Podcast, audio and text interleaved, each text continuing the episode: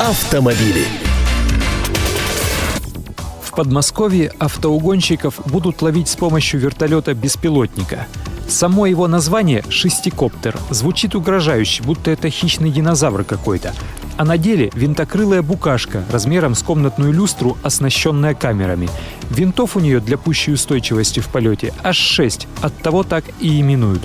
Аппаратом с помощью компьютера управляет оператор с земли из специально оборудованного полицейского микроавтобуса. Снаружи обычный фургон. Туда же прямо в режиме реального времени по радиосигналу поступает видеоизображение с камеры. Казенный керосин Жечь цистернами он не будет, электромоторчики питаются от аккумуляторов.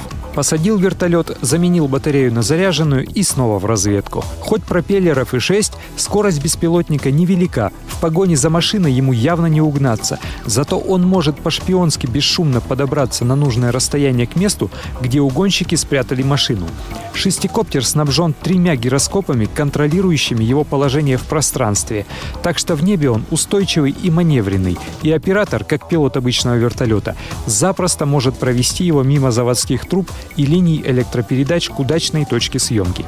Этот беспилотник числится на вооружении в авиаотряде МВД. Госавтоинспекция его у них, если можно так выразиться, арендует.